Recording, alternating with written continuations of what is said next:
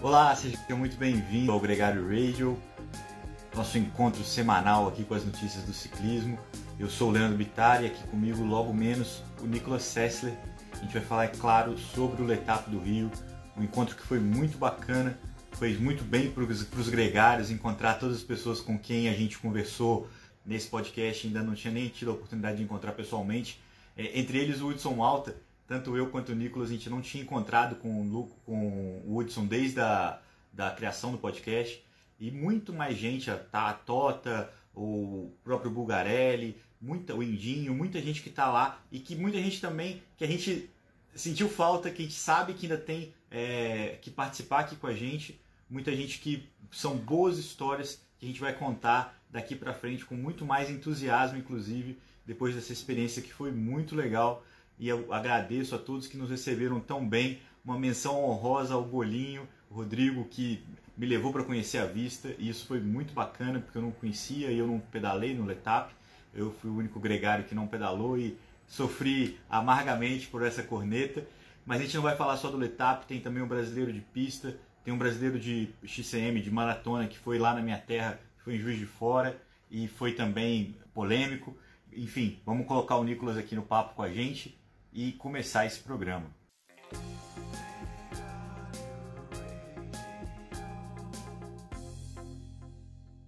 Bom dia, Nico. Bem-vindo ao Gregário Radio. Como vamos, capitão? Pô, você tá com uma cara aí. Você fez o Letap ontem ou que, que... É, essa cara de peixe morto aí? É, eu fiz um endurance aí que, que tomou muito mais energia do que eu imaginava, cara. Brincadeiras à parte, foi bem cansativo essa volta. Mas, como você mesmo diz, hoje é minha vez de dizer, o Gregário Radio é sagrado, a gente está aqui hoje para comentar esse final de semana que foi inesquecível para a gente, né, Nicolas? O etapa do Rio foi, um, foi marcante. Pô, foi muito, foi muito legal, né, Leandro? O, aqui, aqui, todo mundo meio improvisado. Também estou aqui no lobby do hotel esperando esperando o táxi daqui meia horinha para ir para o aeroporto e a gente faz é, de onde seja, não pode falhar. Mas foi sensacional, né, cara? Para nós, um marco. É, agradecer pessoalmente todo mundo que, que participou, que, que veio bater um papo com a gente, o carinho, a atenção. Foi, foi muito legal, né? Foi o primeiro evento que a Gregário, nós nos reunimos e fizemos como presencial, né? Porque a gente que nasceu digital, nasceu na era do Covid, a gente nunca tinha feito uma reunião, nunca tinha falado diretamente com, com, com o pessoal, visto esse feedback, e eu falo, meu, até arrepiei, né, de ver a galera vinha falar, meu, parece que eu te conheço sempre, porque a gente escuta a sua voz o tempo todo, mas nunca, nunca falamos de verdade assim, né? Parece ter uma intimidade grande contigo, mas nunca vi você pessoalmente. Então foi, é. foi sensacional, foi muito, foi muito legal e muito motivante também, né, cara? A gente saiu, eu pessoalmente saí muito feliz e agradeço aí todo mundo que veio, participou, deu um, deu um abraço, bateu um papo e motiva muito, isso é certo. Foi uma grande oportunidade, foi um grande reencontro. O pessoal do Na Fuga, que são amigos meus virtuais de anos, de quase décadas, que estiveram lá e que a gente teve o contato. E isso, principalmente depois da pandemia, tem um momento muito marcante, né? Você poder encostar nas pessoas, ver de perto e até mesmo muita gente conhecia a nossa voz, mas a gente não conhecia a voz deles, a gente conversava sempre por WhatsApp ou por Twitter e tudo mais, e lá foi muito legal. É, eu agradeço muito, Nicolas, e é muito importante dizer o tamanho do marco que foi esse evento no Rio de Janeiro, a segunda maior cidade do Brasil, colocou a galera para pedalar dentro da cidade, em parte do circuito olímpico, é, entregou uma prova muito legal, todo mundo saiu sorridente daquela prova. Acho que saiu até mais confiante do que entrou. Muito, tinha, uma grande desconfiança do que, que seria entregue. Foi uma prova dura, é difícil é para quem está é, é, tá iniciante, desafiadora para quem já era mais experiente e ao mesmo tempo rica nos detalhes, né? Você que estava no circuito pode falar até com mais propriedade do que foi subir a vista e descer é, naquela naquela estrada que não tinha uma folha no chão, né? É, não. Bom, vamos começar pelo, pelo começo, né? O clichêzão. Para quem não conhecia o Rio como eu e pude ter a oportunidade de pedalar a primeira vez aqui, Floresta da Tijuca, é, própria toda a Orla que a prova recorreu, Ipanema, Baía de Guanabara, meu, cinema. É, eu falei, me sinto envergonhado de falar que eu sou um brasileiro que nunca tinha vindo ao Rio e nunca tinha visto o quão bonito é nosso país e que lugar incrível, né? E depois junta com a dificuldade da prova que você falou, né? É, digna de provas clássicas europeias no, no mais alto nível. A qualidade do circuito que, que a gente tem. E como você falou, um circuito muito desafiador, tanto para profissionais como para amadores, porque envolvia tudo, né? É, muito completo. A pessoa, você precisava subir, uma subida dura, 4,5 km, bem inclinada, técnica, né? Porque com a chuva ficou um circuito, a pessoa tinha que saber é, tracionar na subida, o desafio, saber controlar a bicicleta muito bem na descida, porque estava escorregando, tava, era uma descida bem técnica. Era a mesma descida que o pessoal usou nas Olimpíadas, né? Lembra? É, que Nibali caiu, uh, Annemiek van Vleuten. Então, um circuito muito, muito legal, desafiador. Depois teve a parte, parte do plano, o vento, que, que tinha um impacto, rodar no pelotão, saber usar a estratégia. Foi, foi um circuito digno de um letap, digno de uma prova profissional. E eu acho que para quem veio para curtir também, muito muito legal. Tem todo um misticismo e a beleza natural do local que, que contribuíram. Então, meu, é, nota 10. Eu fiquei muito, muito orgulhoso de falar sou brasileiro e olha que lugar legal e olha o nível do, do evento e das coisas que estão acontecendo aqui. É, das vezes que eu fui ao Rio de Janeiro, essa sem dúvida foi a vez que eu mais me entusiasmei e fiquei confortável acho que eu tinha muitos amigos por lá e acho que isso foi uma grande influência. É, Nicolas, falando um pouquinho da prova em si, o, o pelotão gregário fez a prova mais curta, foi como um pacer para alguns ciclistas que estavam mais perdidos ali. Você fez a prova com o Rafael Metziger, o Álvaro também fez a prova com o Daniel Ferreira, nosso fotógrafo, com a Ana Elisa, que também está na nossa produção.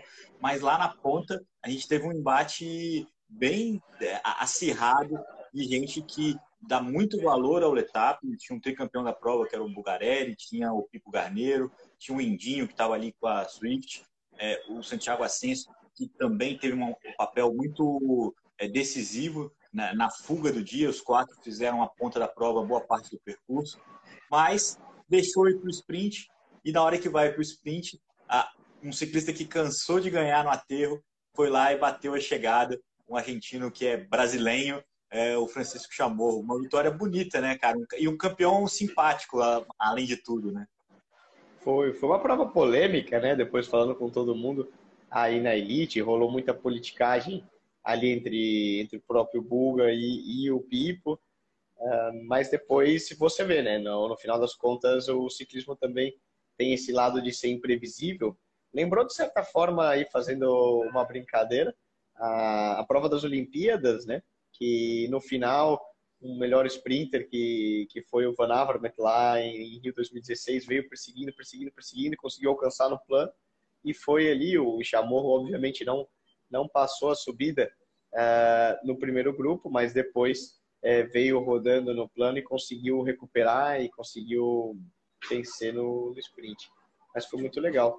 E no feminino também teve a, a Laís, que essa assim passeou, entre aspas, porque mesmo quem passeou.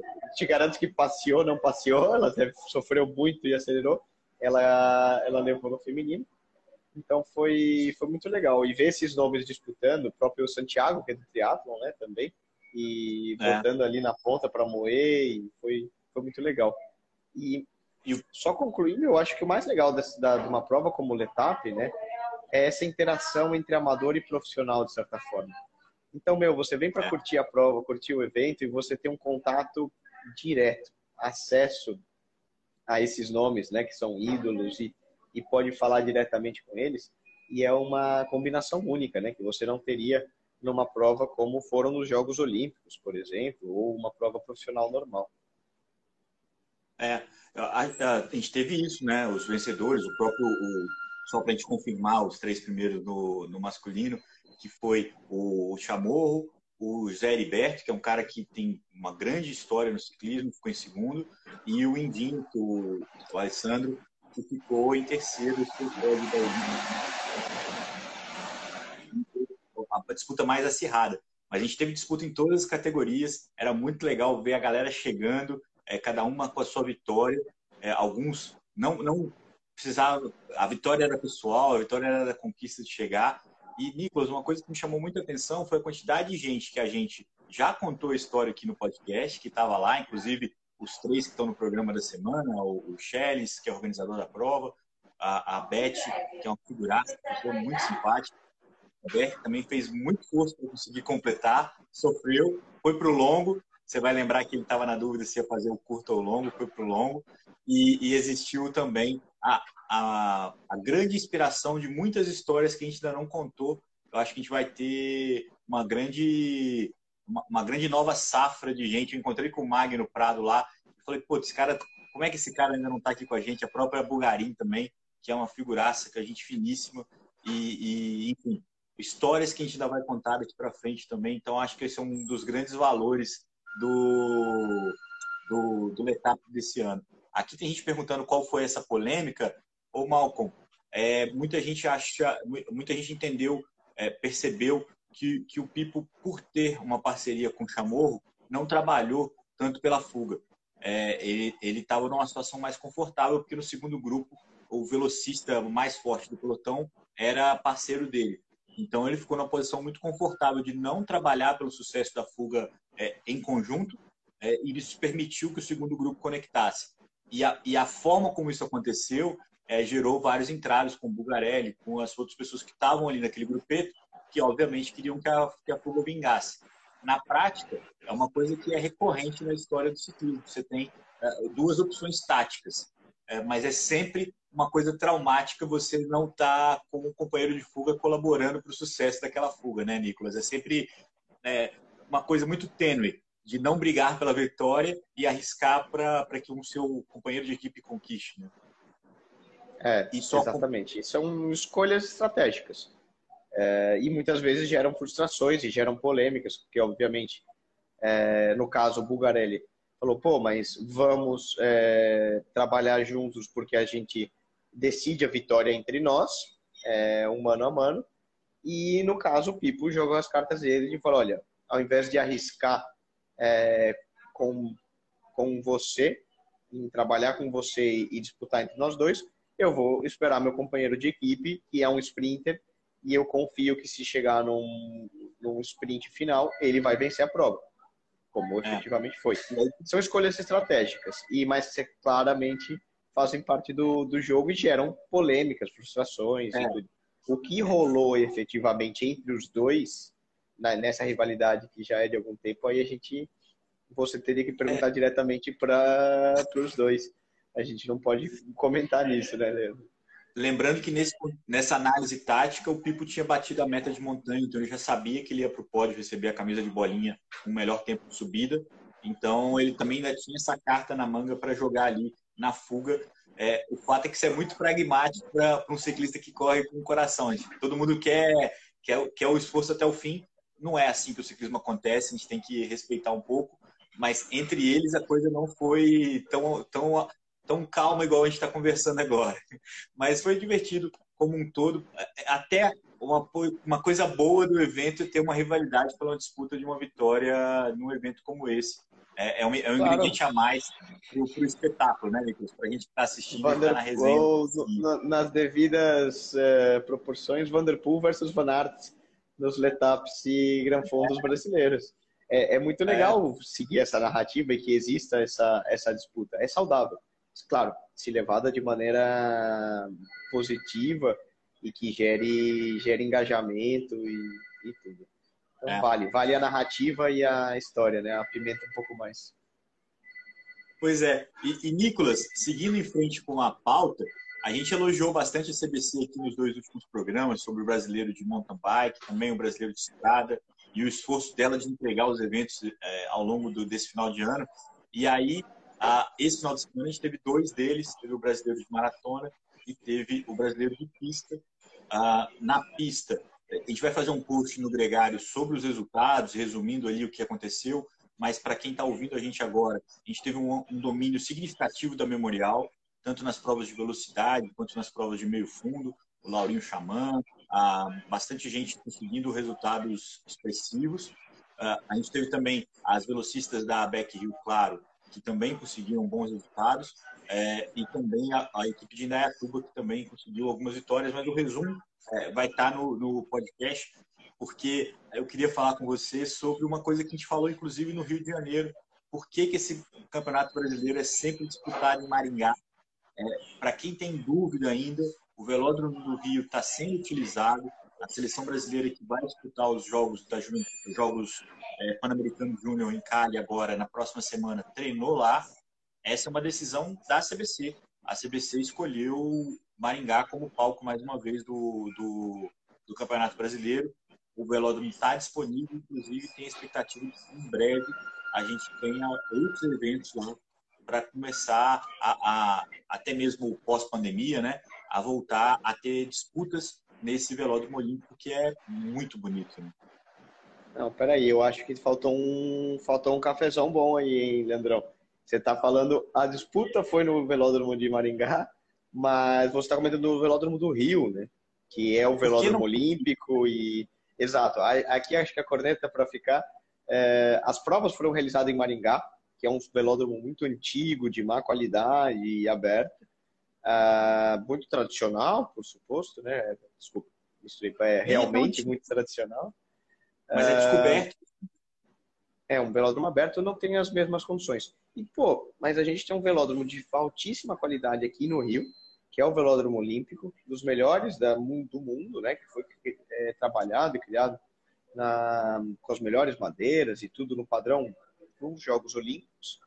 Você tem, né, é, um evento da magnitude de um Letap sendo realizado na mesma semana, na mesma cidade, ao lado, por que não unificar as coisas e fazer um evento grandioso unindo uma modalidade tão legal como é a pista e que traz tanta interação com um evento focado no amador, no público entusiasta a bike, como o Letap, que já está naquela cidade, é, que é no caso o Rio, não, por que não unificar uma coisa com a outra, né?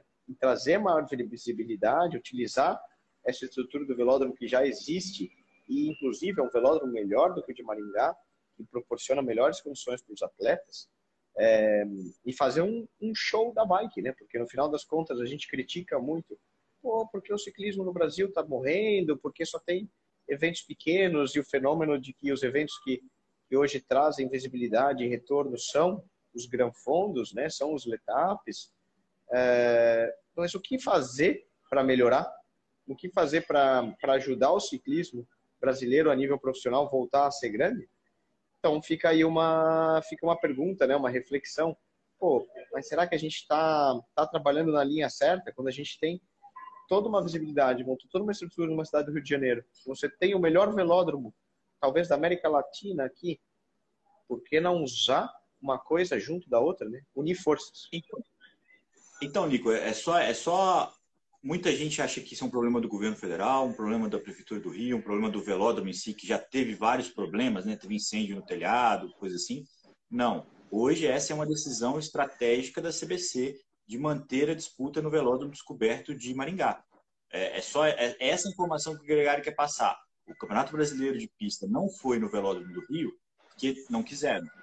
É, é não existe outro motivo é, que não seja uma decisão estratégica da, da confederação, que tem as justificativas dela, que entende que pode ser mais caro, que entende que pode ter menos estrutura, é, enfim. Mas eu concordo plenamente contigo que uma cidade que recebe 2 mil, pelo menos 2 mil entusiastas do ciclismo no mesmo fim de semana de um campeonato brasileiro, num lugar que é altamente aprazível de visitar, que é o Velódromo é, do Rio de Janeiro, seria um match importante. É, mas é, é uma reflexão. É uma reflexão e é, é uma coisa. É algo assim. delicado, né? Aprendendo até, por exemplo, do que tem sido o mountain bike, né, que está crescendo tanto e funcionando tão bem no nosso país, que você vê, pô, é, você pega o Campeonato Brasileiro, é realizado numa pista próxima a São Paulo, onde existe todo um festival com uma que a galera vai, interage, quer estar tá, quer tá lá e curtir o evento, e a gente talvez buscar algo nesse caminho para o ciclismo, para a pista, etc possa ser interessante também, né? É, para trazer mais interessante, visibilidade e patrocínio, né? Que é o que ajuda a desenvolver o esporte no, no longo prazo. Pois é, não, é, é, é isso. É isso e, e, eu acho que é uma necessidade nossa pressionar para que isso aconteça, para que essas é, que haja um esforço um pouquinho, um pouquinho mais de carinho para que essas coisas se casem, né? Para que essas coisas aconteçam. Lembrando mais uma vez, eu falei aqui uh, da, das meninas da Beck Rio Claro, uh, a Ana Paula Finco, que foi campeã júnior uh, de estrada, foi também campeã na percepção por equipes uh, nesse final de semana em Maringá. Ela vai junto com as outras ciclistas de pista para o Campeonato Pan-Americano Júnior. É, viajam nessa segunda-feira. Tota estava lá no Rio de Janeiro, não competiu o Letap, mas passou várias dicas para a gente. Vai ter um quarteto muito interessante com a Ana Camargo e também com a Amanda Kunkel, que medalhou também no de pista. Eu, eu tenho muita expectativa desse time que está indo para o PAN, Nicolas. Só lembrando que não é um PAN de ciclismo, é um PAN igual o PAN do Rio, o PAN de Santo Domingo, o PAN de várias modalidades. Então é um evento grande, vai ser transmitido vai ter transmissão online e também no site do Comitê Olímpico Brasileiro. Então, a expectativa é muito grande. Eu desejo muita sorte para que elas consigam desempenhar o, o, dom delas ali de ciclismo. A gente falou disso um pouquinho no, no último programa. É, a gente vai ter a Juju também no mountain bike, o Gustavo Xavier. Tem uma galera na, na estrada muito legal e uma galera na pista também. Tem um velocista que é o Vinícius. Muita gente achou que era o Vinícius Rangel, é, é outro Vinícius.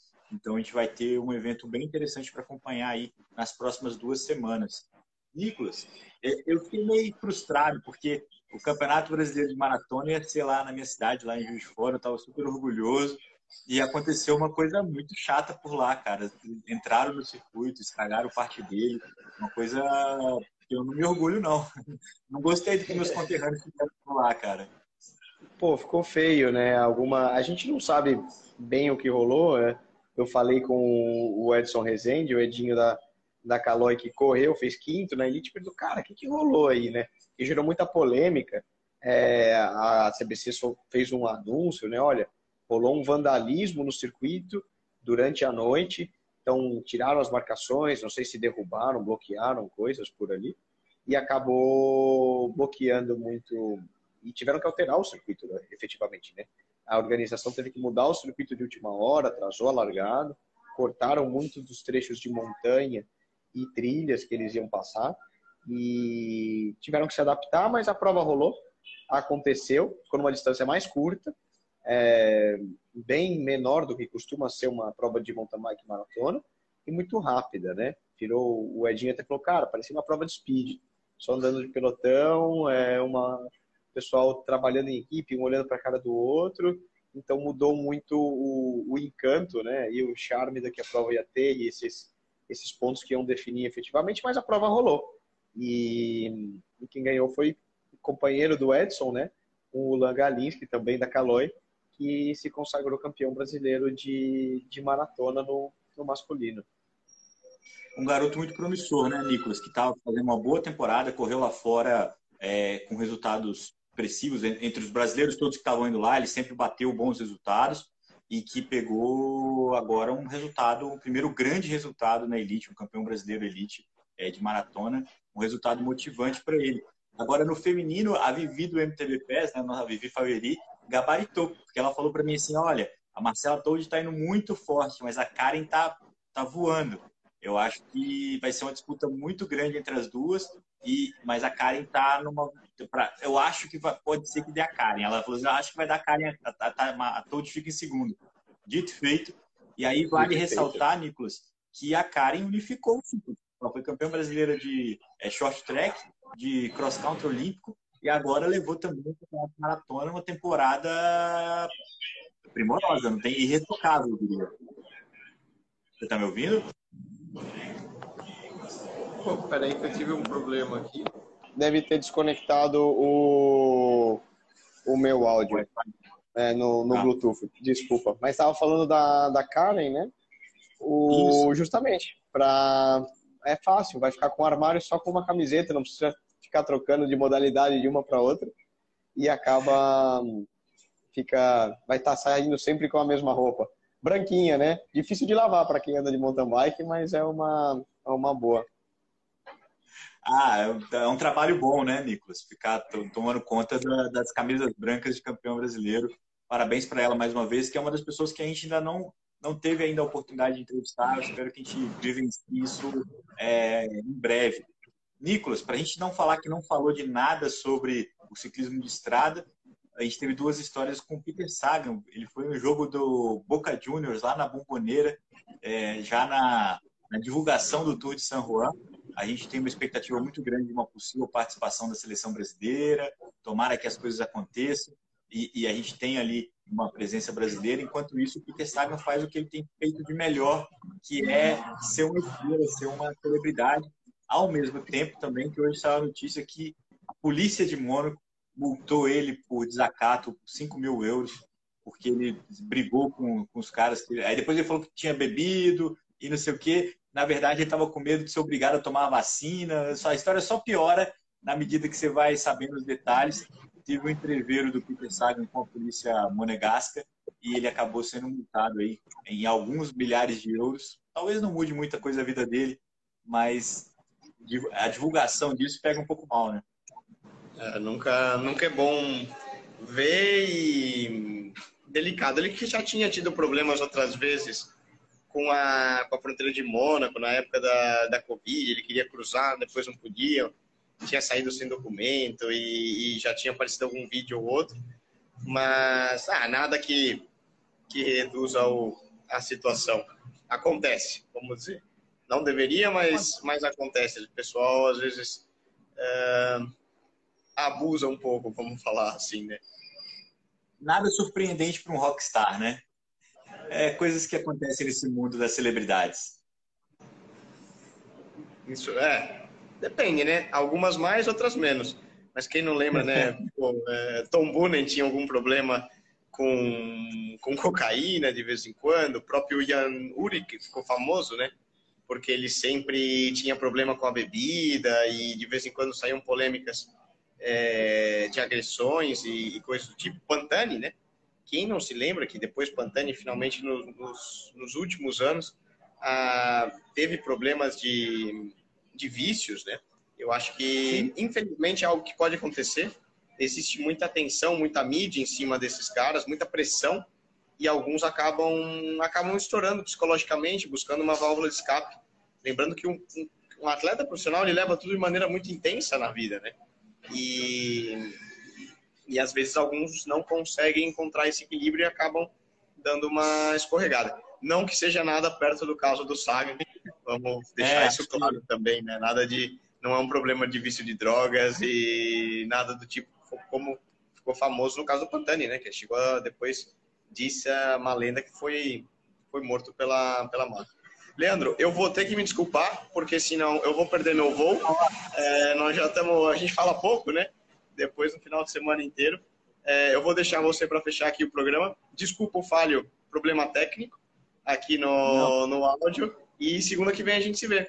Obrigadão aí mais segunda uma vez todo mundo que participou e que estava com a gente no, no Gregário. Foi realmente muito legal. Valeu? Bom retorno para Ribeirão. Muito obrigado. Obrigado a vocês também que ouviram a gente nesse programa. A gente se encontra na próxima semana, sempre às nove da manhã da segunda-feira, com muito mais novidades sobre o mundo do ciclismo. Um grande abraço para vocês. Muito obrigado ao Rio de Janeiro. O Etap Rio foi muito legal para a gente, a gente se divertiu demais. Estamos prontos para a próxima. Como o Frem falou, se tivesse todo mês, a gente iria. Eu teria que fazer um treinamento físico para dar conta, mas a gente iria. Um abraço.